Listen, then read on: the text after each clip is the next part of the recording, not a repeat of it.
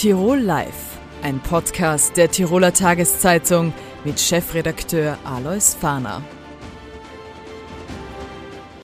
Herzlich willkommen zur letzten Sendung vor Weihnachten von Tirol Live, dem Online-Interviewformat der Tiroler Tageszeitung.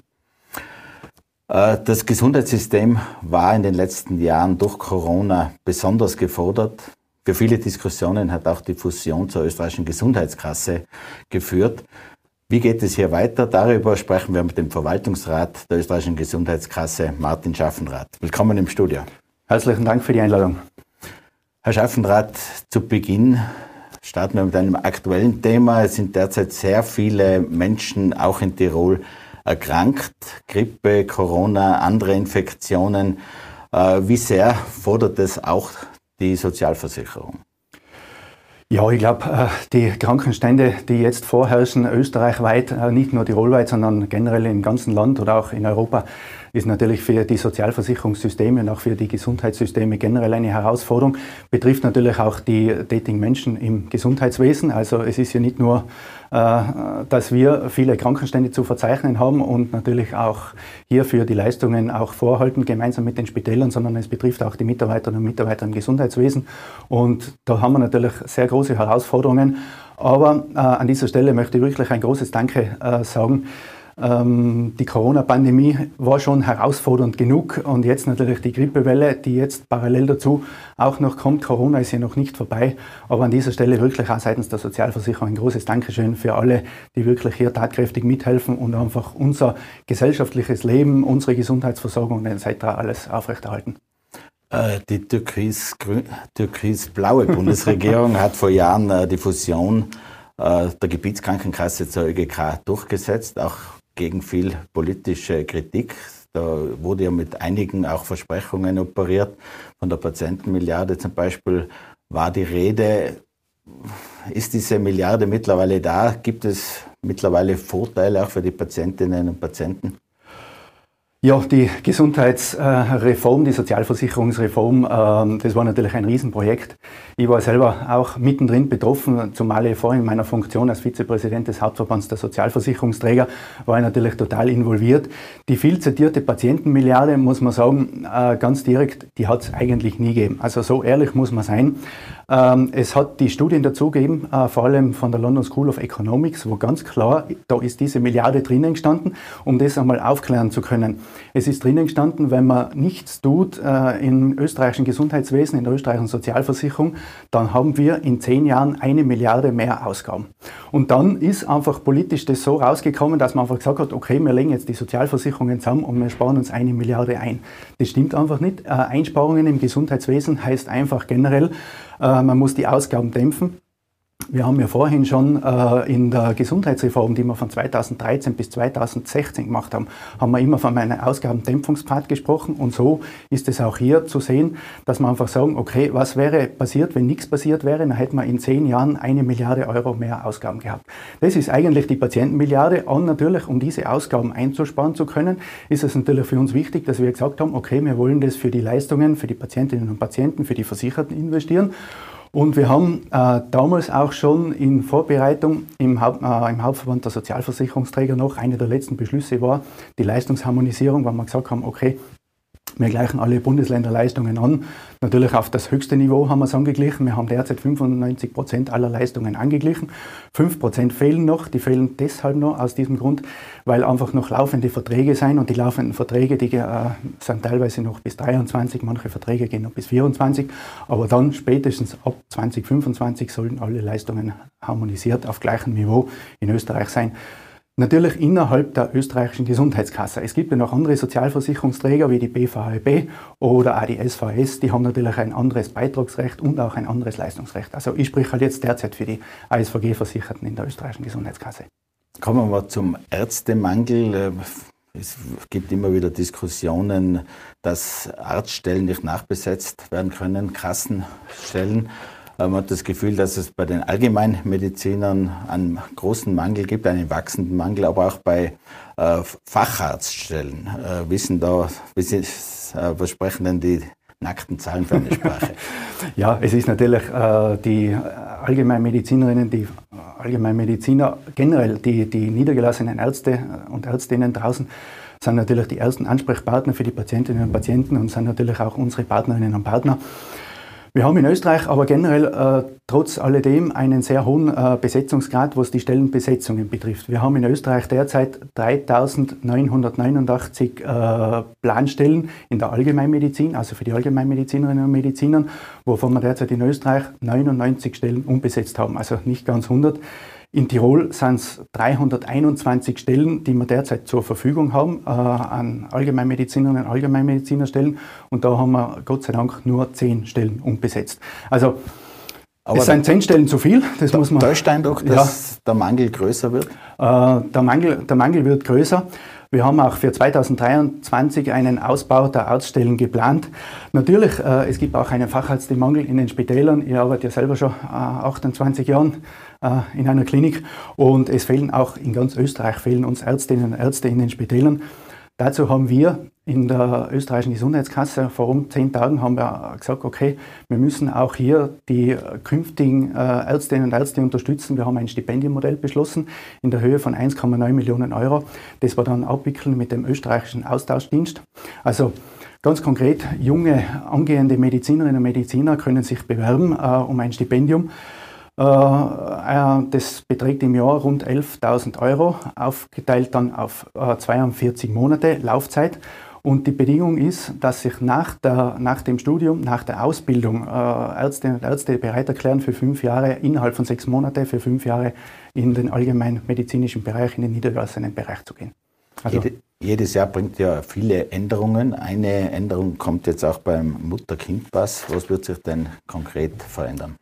Ja, der Mutter-Kind-Pass war jetzt schon mehrmals auch in den Medien genannt. Äh, ich glaube, der Mutter-Kind-Pass ist in Österreich eine total wichtige Einrichtung, wo man die werdenden Eltern äh, mit dem äh, neugeborenen Kind etc. ins Leben begleiten, auch seitens der Sozialversicherung, wo auch medizinisch dahingehend wirklich ein komplett strukturiertes Programm vorherrscht, wo natürlich auch die finanziellen Bedingungen angeknüpft sind. Wir haben jetzt mit der Ärztekammer einmal, sind wir tief in den Gesprächen, haben wir jetzt einmal vereinbart, dass wir derzeit mal die Anpassung der Honorare vornehmen. Also äh, es kommt dann ab 2024 eine automatische Valorisierung. Der Maximalrahmen wird eine Erhöhung äh, unsererseits äh, von 17 Millionen Euro betragen. Also was wir für die Mutter-Kind-Pass untersuchen, ausgeben. Äh, die inhaltliche Weiterentwicklung ist uns als Sozialversicherung natürlich auch, auch wichtig.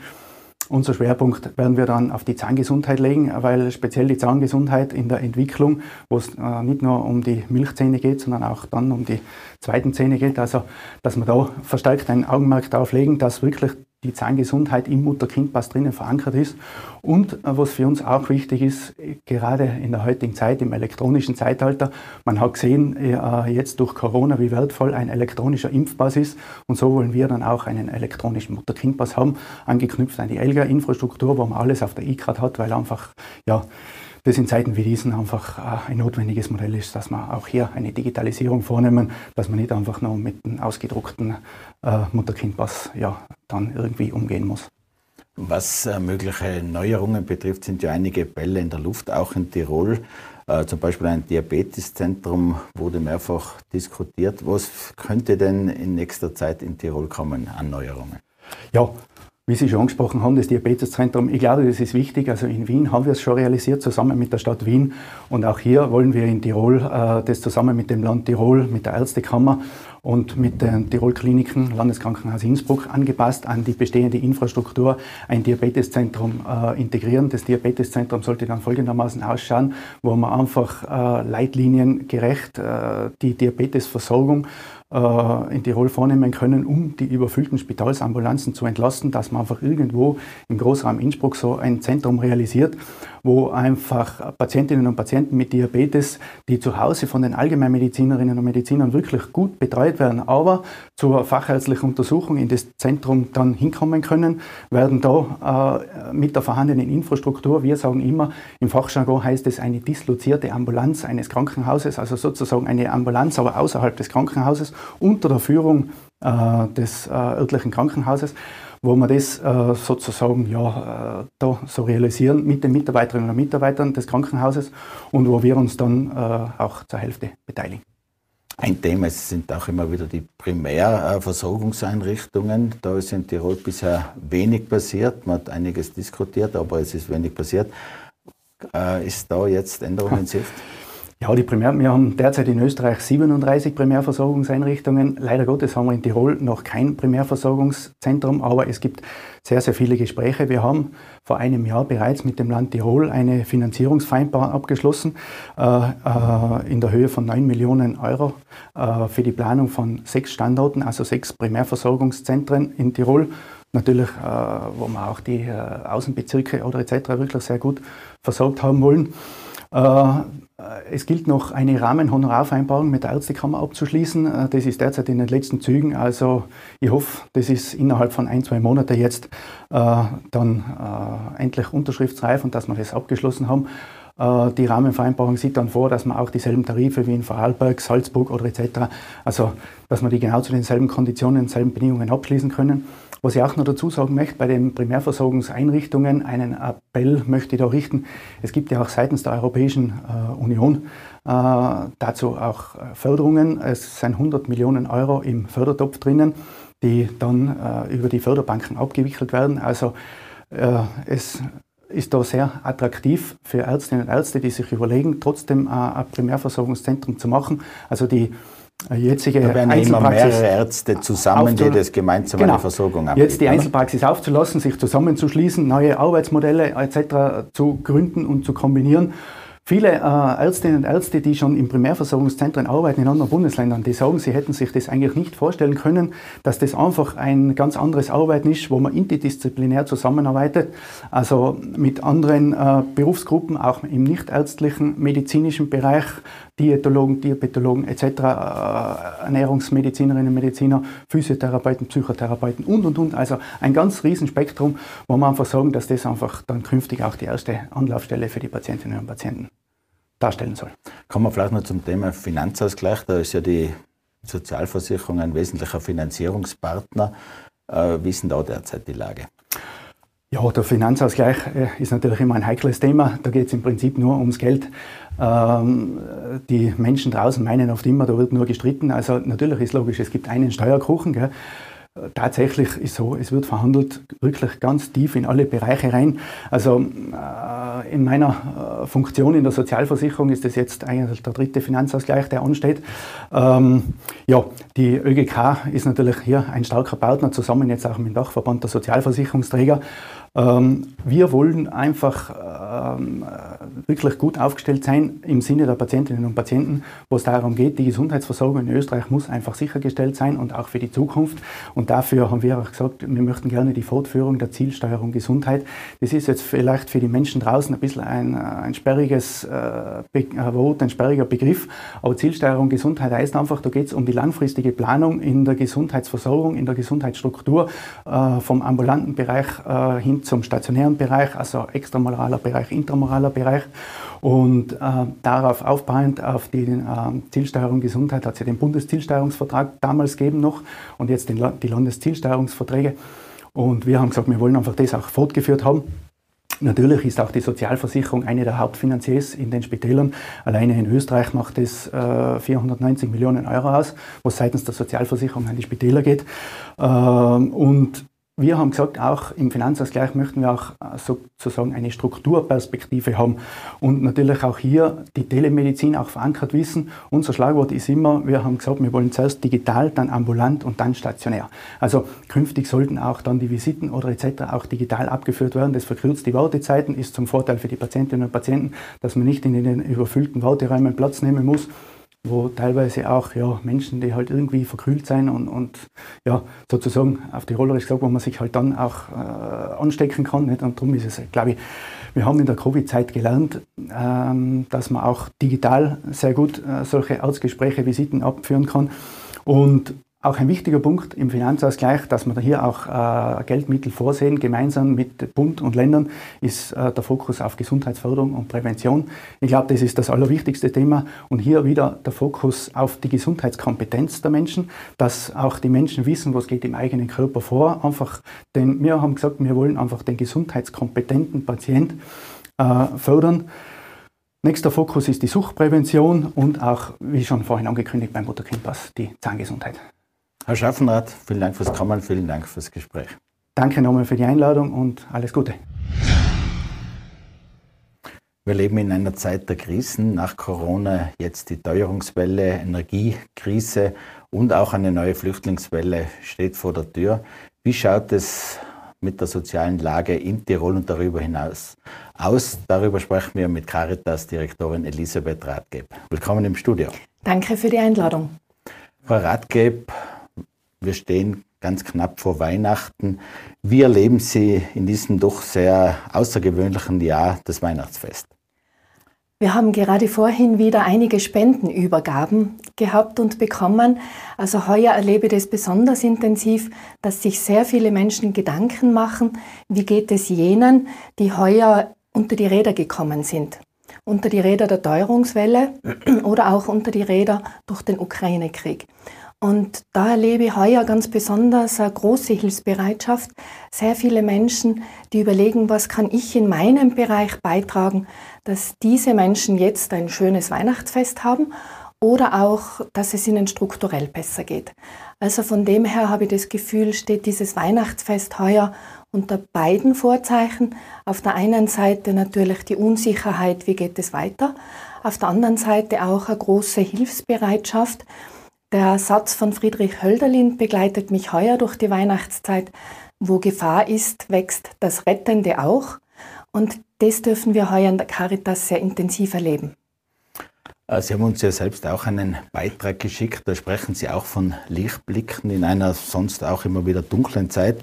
Äh, können Sie vielleicht ein paar dieser Lichtblicke nennen? Ja, im Rückblick auf dieses Jahr hat es bei allen Schwierigkeiten und allen großen Krisen, wie zum Beispiel dem Ukraine-Krieg, auch sehr, sehr viele Lichtblicke gegeben.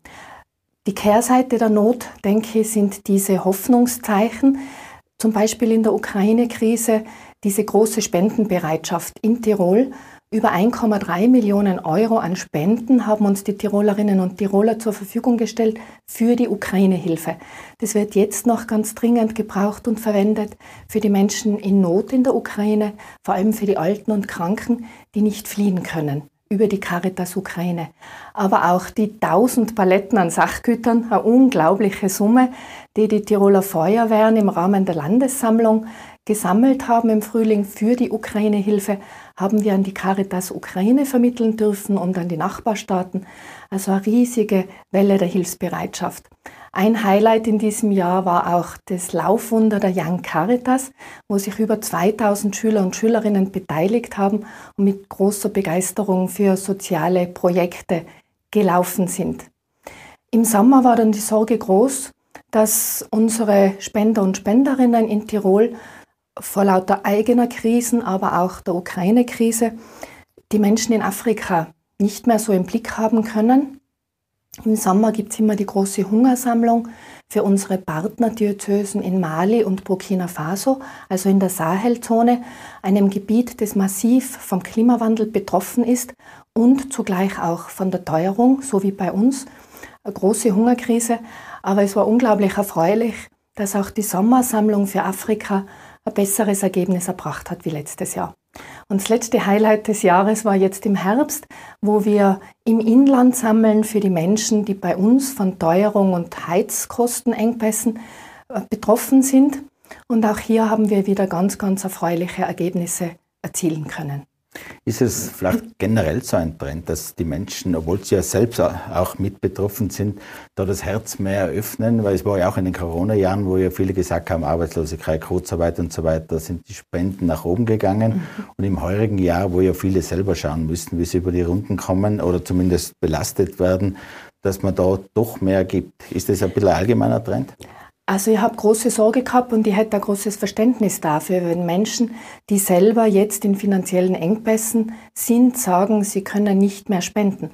Aber genau das Gegenteil ist passiert, dass viele gesagt haben, jetzt wissen sie es besonders zu schätzen, dass es uns gut geht, dass wir in einem sicheren und friedlichen Tirol leben dürfen, dass wir in einem Land leben dürfen, das einen sehr guten Sozialstaat, ein sehr gutes soziales Netz hat und aus dieser Dankbarkeit heraus, aus dieser Wertschätzung für das, was wir hier haben, geben sie mehr als vorher oder sie geben zum ersten Mal was für andere, weil ich glaube, diese Krise macht uns allen nochmal ganz deutlich bewusst, wie gut es uns insgesamt geht und wie wenig selbstverständlich zum Beispiel Frieden ist. Bundesweit gibt es ja Zahlen, äh, das sind heuer, glaube ich, von der Bevölkerung und auch von der Wirtschaft, glaube ich, 900 Millionen Euro für karitative Zwecke gespendet worden. Das ist wieder ein Plus gewesen. Jetzt gibt es vielleicht ein bisschen auch die Sorge, dass das im nächsten Jahr geringer werden könnte. Teilen Sie diese Sorge? Ja, sie begleitet uns natürlich, weil wenn die Inflation weiterhin so hoch bleibt, die Lebensmittelpreise so hoch bleiben und die Energiepreise erst im nächsten Jahr ja so richtig durchschlagen, vor allem die Strompreise, dann geraten immer mehr Haushalte auch bei uns in Engpässe. Wir haben ja in den Erhebungen gesehen, dass diese Zahl sehr gewachsen ist. Die Zahl der Haushalte, die in finanziellen Nöten oder Schwierigkeiten sind, von 25 Prozent vor Corona auf 35 Prozent jetzt. Also da reicht die finanzielle Not schon relativ weit in den Mittelstand hinein. Deswegen natürlich auch immer wieder unsere Sorge, die großen Fragezeichen, wie geht es mit der Spendenbereitschaft weiter im nächsten Jahr. Aber das heurige Jahr hat mir sehr hoffnungsvoll gestimmt, dass die Menschen eben auch den Blick öffnen und weiten und dass diese zwei Drittel, die gut durch die Krise kommen, auch eine große Bereitschaft haben, dem anderen Drittel, dem es bei uns da nicht so gut geht, zu helfen und auch die Sensibilität und das Gefühl haben für die Menschen auf der Welt, die noch in viel tieferen Krisen stecken als wir hier. Wie erleben Sie da die Spendenbereitschaft? Viele wollen natürlich auch vor Ort im Land selbst helfen, aber natürlich, Sie sagen selber, sind die Krisen wahrscheinlich noch viel schlimmer in vielen anderen Ländern. Ist da eine Abwägung auch der Spenderinnen und Spender? Ja, insgesamt hält sich genau die Waage. Aber es gibt natürlich Menschen, die sagen, ich spende nur fürs Inland und andere Menschen, die sagen, ich spende nur fürs Ausland. Und ich habe heuer im Juni selber Gelegenheit gehabt, in Armenien einige Caritas-Projekte zu besuchen. Und das beeindruckt mich noch nachhaltig. Da gehen mir viele Bilder immer noch nach, wie groß die Armut dort ist. Also im Kaukasus, noch gar nicht in Afrika. Und da sehen wir, glaube ich, schon nochmal ganz andere Schauplätze der Not. Und so finde ich es gut bei uns, dass die Menschen selber entscheiden, wofür will ich was beitragen. Aber insgesamt, glaube ich, kann sich die Welt auf die Tiroler und Tirolerinnen verlassen, also unsere Partnerländer im Ausland, aber auch im Inland die Menschen, dass sie nicht vergessen werden. Wir haben heuer zum achten Mal die Serie der guten Geschichten in der Tiroler Tageszeitung. Es ist mhm. damals noch mit Ihrem Vorgänger, dem Georg Schermer, und mit mir quasi in einer äh, Diskussionsrunde haben wir das einmal ausgemacht. Da wird jeden Tag ein neues Türchen aufgemacht an einer positiven Geschichte, wo Positives im sozialen Sinne passiert. Äh, können Sie da für das heurige Jahr ein wenig Bilanz ziehen? Ich glaube, das war eine geniale Idee, für einen Zeitungsnobelpreis zu nominieren, weil wir erleben es ja täglich, wenn wir selber Zeitung lesen, Zeit im Bild schauen, die Medien verfolgen. Die Fülle an schlechten Nachrichten, die der Alltag bringt, kann wirklich bedrückend sein. Und ich kenne viele Menschen in meinem Bekanntenkreis, die inzwischen sagen, sie halten es fast nicht mehr aus, zum Beispiel Zeit im Bild zu schauen. Und da ein Gegengewicht zu setzen und zu sagen, bei allen Schwierigkeiten, bei allen schlechten Nachrichten, die auch sehr nüchtern zu betrachten sind, einen Fokus, ein Augenmerk, einen Blick auf das Positive zu legen, ich glaube, das gehört zu ganz so guten Lebenskultur, die es uns auch ermöglicht, in so schwierigen Zeiten trotzdem die Kraft nicht zu verlieren, fürs eigene Leben, aber auch für die Mitmenschen, sich einzusetzen. Und deswegen finde ich diese guten Geschichten so eine gute Idee, gerade jetzt auch im Advent. Wenn wir schauen und Menschen fragen, ob sie bereit sind, ein Interview zu geben für die guten Geschichten, weil sie schon ganz, ganz lang ehrenamtlich und freiwillig zum Beispiel äh, alte Menschen besuchen oder pflegende Angehörige besuchen und entlassen, dann sagen viele, sie finden gar nicht, dass das ein Interview wert ist, das ist eh selbstverständlich. Und schon die Möglichkeit, diese Menschen vor den Vorhang zu holen und ihnen dadurch Danke zu sagen, damit auch viele andere wieder zu inspirieren, anzustecken mit der guten Idee, das könnt ihr auch machen, ist es wert. Und dann höre ich ganz viel Echo, dass die Menschen ganz bewusst suchen, wo ist die gute Geschichte des Tages heute, weil es für sie eine Stärkung ist, der Kraftquelle für diesen Tag. Gibt es da aus Ihrer Sicht heuer jetzt ein, zwei, drei gute Beispiele? Gute Beispiele sind alles, aber die Ihnen vielleicht ganz besonders jetzt auch in Erinnerung geblieben sind, weil sie was ganz Besonderes sind. Heuer haben wir die Bruder- und Schwester-Notaktion für Gärten in El Salvador. Und dafür spüre ich ganz ein großes Echo in Tirol, weil wir alle wissen, wie schwierig es ist, im Gebirge Gemüse anzubauen oder Landwirtschaft zu betreiben. Und dieses Verständnis wirkt ganz tief und auch die Solidarität, dass wir da helfen wollen. Also diese Geschichte finde ich ganz faszinierend. Auch die Geschichte zum Beispiel der HTL Bau und Design, die im Mai, Juni für die Ukraine Spendenaktionen gemacht hat mit total kreativen Ideen, finde ich ein Highlight des Jahres. Heute ist unsere Lisa drin, der hat eine riesen Freude gehabt heute in der Früh.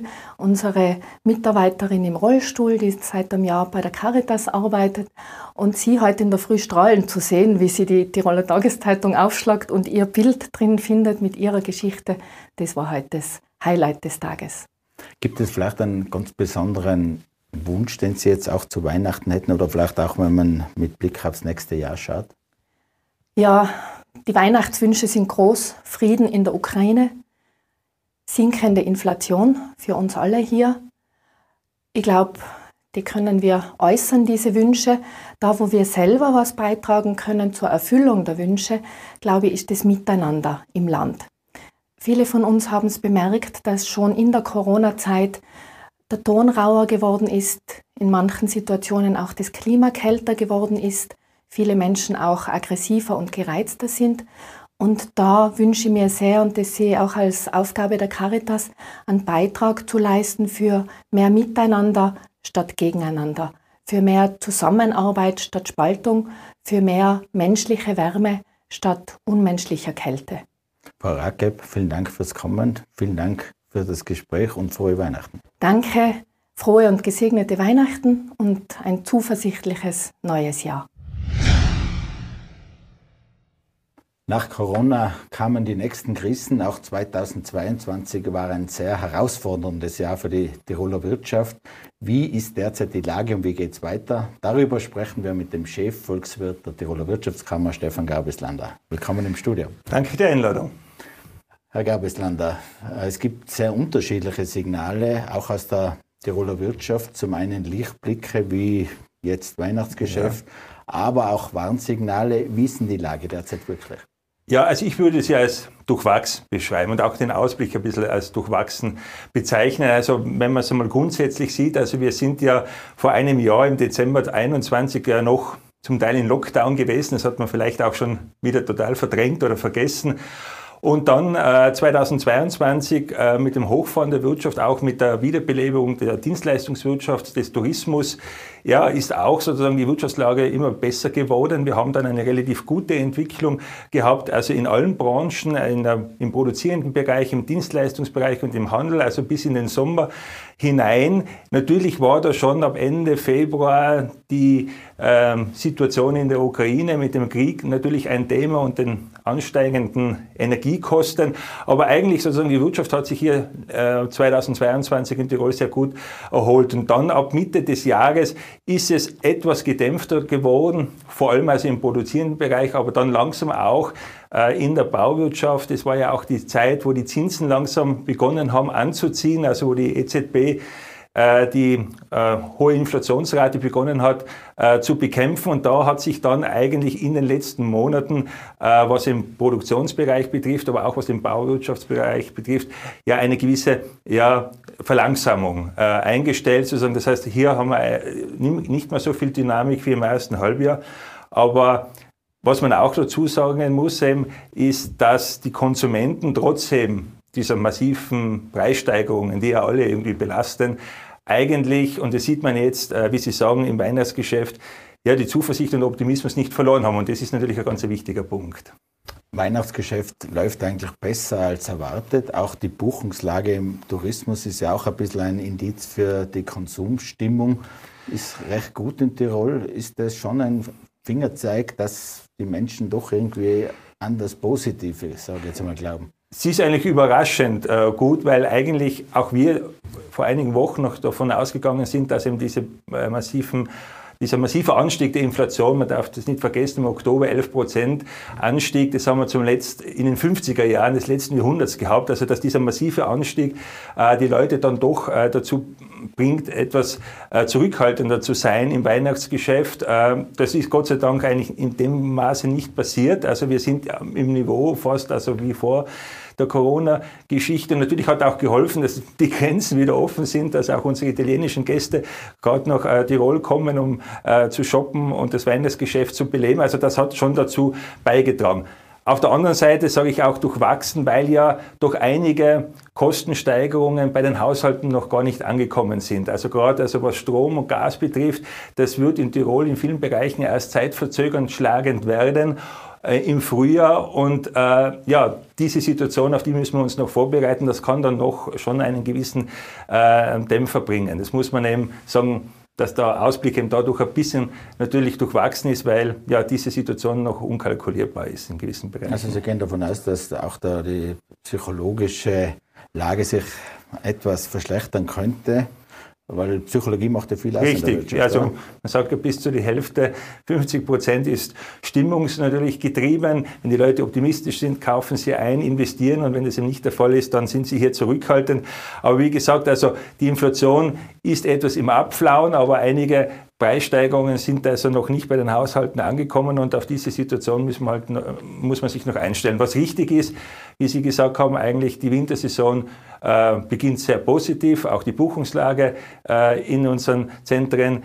Tourismuszentrum ist eigentlich eine sehr gute und wenn da nicht etwas überraschend Negatives passiert, sehen wir eigentlich einer sehr guten Wintersaison entgegen, die etwas weniger als das Niveau 19 sein wird, äh, aber ich jetzt einmal trotzdem auf sehr hohem Niveau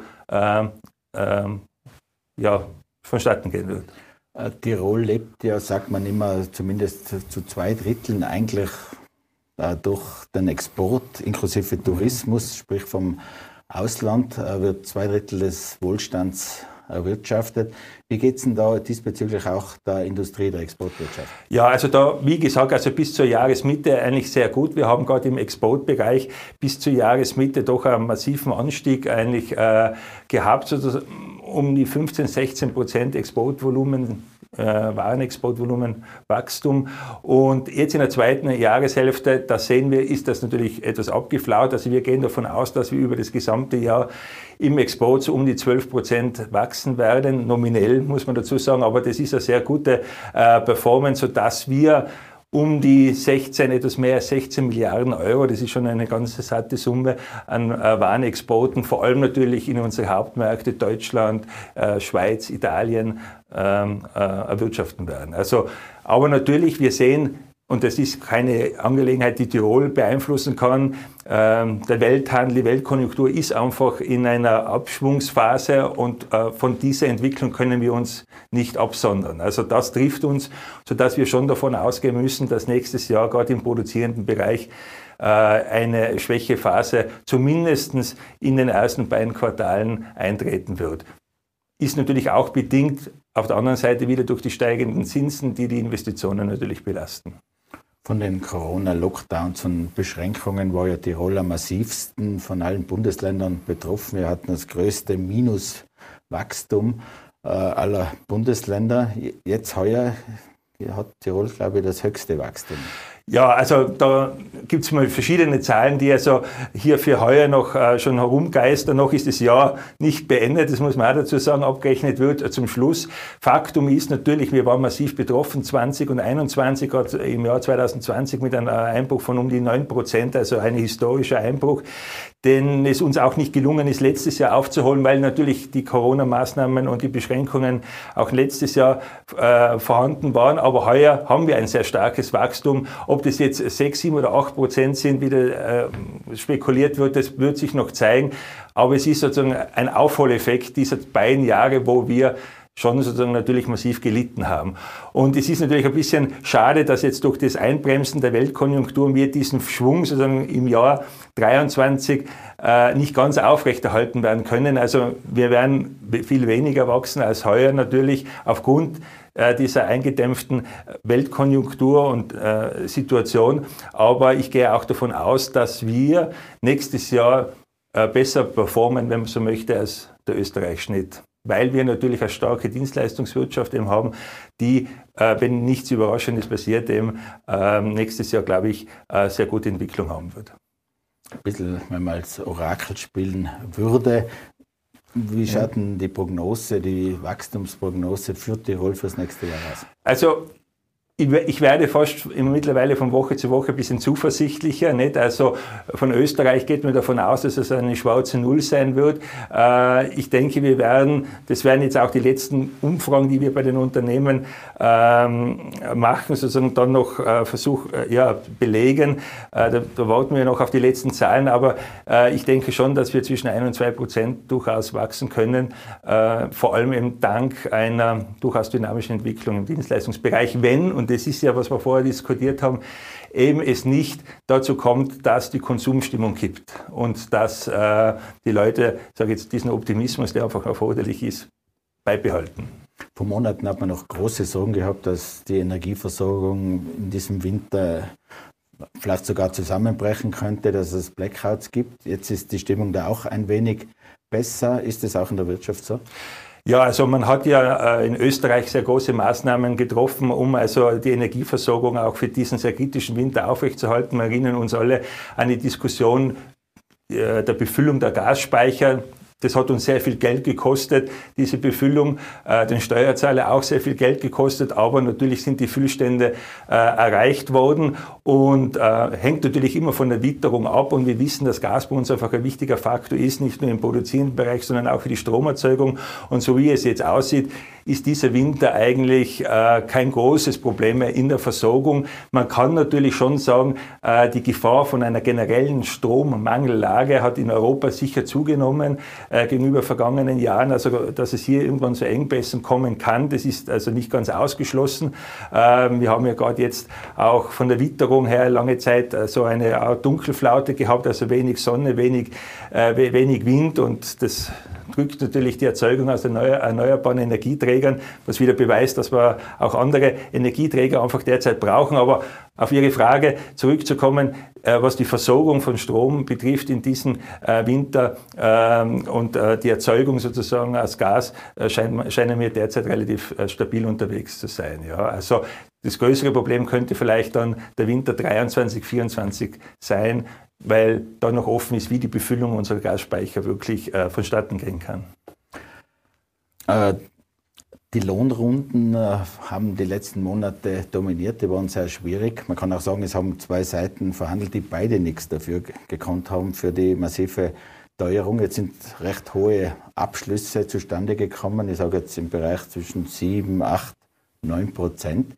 Wie sehr ist es überhaupt zu schultern für die Wirtschaft? Ja, es ist natürlich wirklich eine große Belastung, weil wie gesagt, also diese äh, Teuerung ja nicht äh, aufgrund einer starken Nachfrage im Inland äh, basiert ist, sondern eben von außen durch eine, eine Angebotsinflation, durch die massiven Kostensteigerungen, die die Unternehmen zu schultern haben. Und jetzt müssen sie natürlich auch auf der anderen Seite auch die massiv äh, steigenden Lohn- und Gehaltskosten schultern.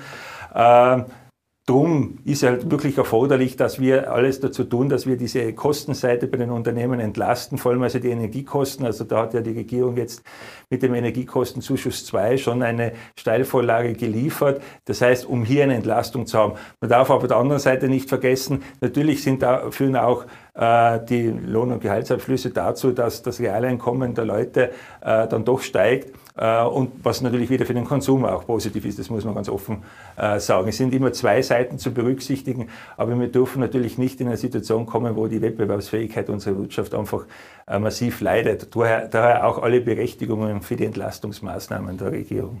Ich weiß nicht, ob Sie mir da jetzt zustimmen. Während der Corona-Zeit hat der Staat mit zweistelligen Milliardenhilfspaketen ja. auch so eine Art Käseglocke über die Wirtschaft gelegt, um Auswirkungen, Lockdown und so weiter abzufedern. Jetzt ist es eher weg, es kommen diese neuen Belastungen. Befürchten Sie angesichts dieser neuen Umstände vielleicht eine Pleitewelle, gerade im nächsten Jahr? Also Pleitewelle. Äh, wir haben natürlich heuer schon äh, steigende äh, Insolvenzen zu verzeichnen. Ich glaube eigentlich eine Verdoppelung der Insolvenzen gegenüber dem Vorjahr. Wir sind jetzt etwas über 300 Insolvenzen in Tirol dieses Jahr gewesen. Das ist, wenn man das jetzt langfristig sieht, ganz eher sozusagen moderatere Entwicklung noch. Fakt ist also, wir rechnen schon auch 2023 mit einem weiteren Anstieg der Insolvenzen. Also um die 400 äh, Insolvenzen dürfte es dann in Tirol schon geben. Es dürften auch einige dann schon aufgrund dieser Kostensituation äh, verursacht sein.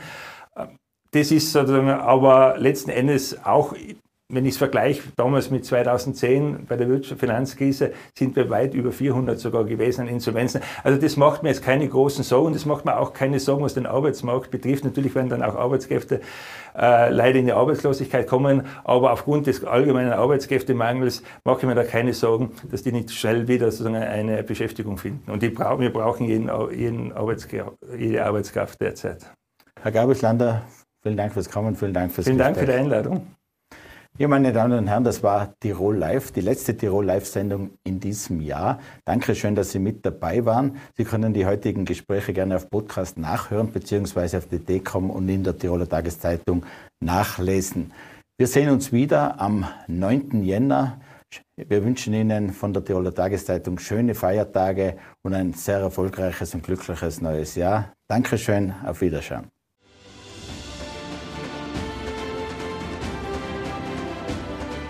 Tirol Live, ein Podcast der Tiroler Tageszeitung. Das Video dazu sehen Sie auf tt.com.